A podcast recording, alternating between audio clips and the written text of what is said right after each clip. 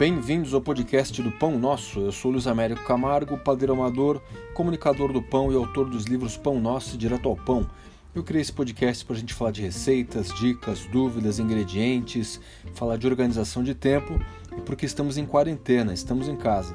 Então vamos fazer pão, que é a melhor coisa. Meu tema hoje é aquele detalhe final, aquele passo que parece desimportante, que parece simples, mas que pode estragar toda a produção. Quando a gente faz um pão, geralmente é um processo longo. Mesmo os pães mais rápidos, né, a gente vai colocar ali algumas horas, minimamente ali. E é bom a gente cuidar de etapa por etapa, seja escolha do ingrediente, pesagem do ingrediente, depois é, a nossa sova, a fermentação, tudo que estiver envolvido na produção do pão.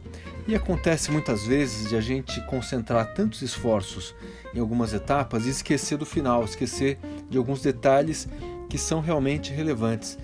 E eu me inspirei em fazer esse podcast porque algumas pessoas fizeram comentários comigo sobre o corte, sobre o pão que gruda.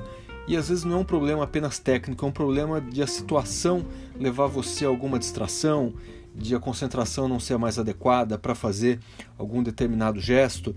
E me inspirei mais ainda quando eu vi compartilhado aí na internet uma coletânea americana de falhas, vamos dizer assim, de pessoas que estão começando a fazer pão mas aí acabam derramando as coisas, ou fazem dobras esquisitas, ou deixam que a coisa esparrame e caia no forno, e criam aí algumas fotos bem engraçadas tal. É legal a gente ter um pouco de humor com isso, porque erro todo mundo comete.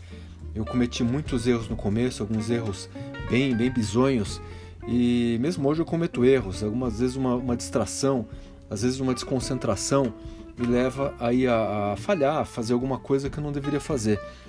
E por isso que eu digo o seguinte: é, vocês já repararam, por exemplo, que às vezes a gente está em casa, a gente fez um pão, é, levamos aí horas seguindo tudo direitinho. Chega na hora de botar no forno, de virar do baneton para assadeira ou para panela, e alguém vem falar com a gente, e aí toca o telefone e a gente se distrai, e no mesmo momento alguém quer usar o fogão. O que eu digo para vocês é o seguinte: é, previnam-se, organizem-se. Organização é sempre a base de tudo.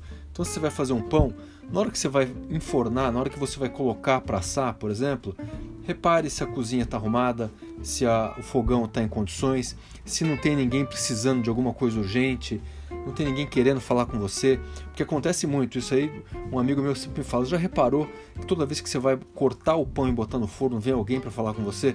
É, é, é engraçado, mas acontece mesmo.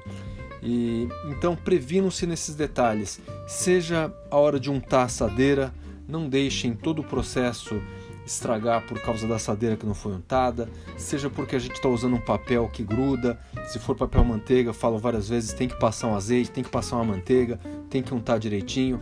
O melhor é comprar papel antiaderente ou papel próprio para assar, dando Google vocês vão ver as opções aí, usar um silpar na hora da escolha da faca para fazer o corte, vejam aí uma, uma que tem uma lâmina afiada. É, não peguem de, de última hora, façam ali, separem uma que esteja bem afiadinha, com o fio bem atualizado, ou tenham uma lâmina própria de, de é, cortar o pão. É, cuidado também, é, você fez ali, imagina, uma, uma, uma, sova, uma primeira fermentação, o pão cresceu, você modelou direitinho e botou pouca farinha do baneton, por exemplo.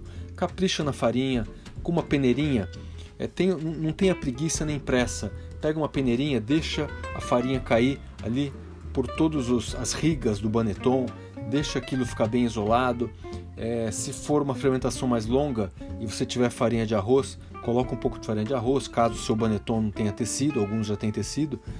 Ou usa até uma touquinha, sabe touquinha de cozinha? Essa aqui é um tecido bem fininho, coloca ali que funciona também.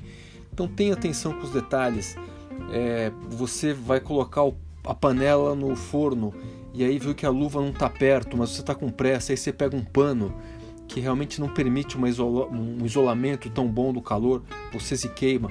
Então, revejam passo por passo. Parece que eu estou sendo chato, que eu estou sendo obsessivo, mas fazer pão tem um pouco disso, tem um pouco do detalhe, tem um pouco da organização. Então, assim, bota no papel tudo que pode acontecer em cada passo. Sério, vocês vão ver como vai, vai funcionar bem. Então, vamos lá.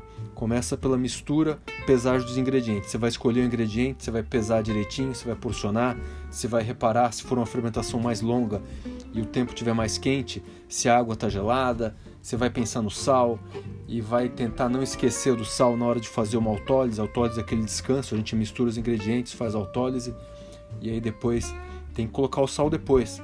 E eu até fiz uma postagem do dia, se não me engano, dia 29 de maio ou 30 de maio, mostrando um jeito de você não esquecer da autólise, colocando na tigela sem misturar na massa.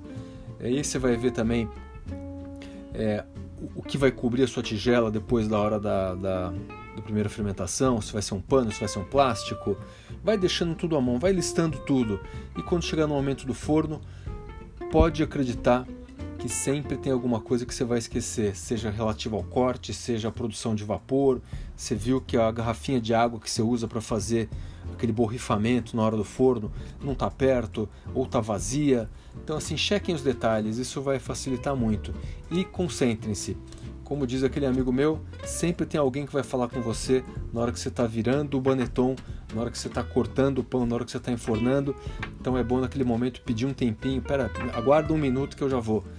E aí você vai ver que o resultado vai ser melhor. Sigam fazendo pão, divirtam-se fazendo pão. Lembre-se sempre que um pão caseiro será sempre melhor do que um pão industrial. Até a próxima.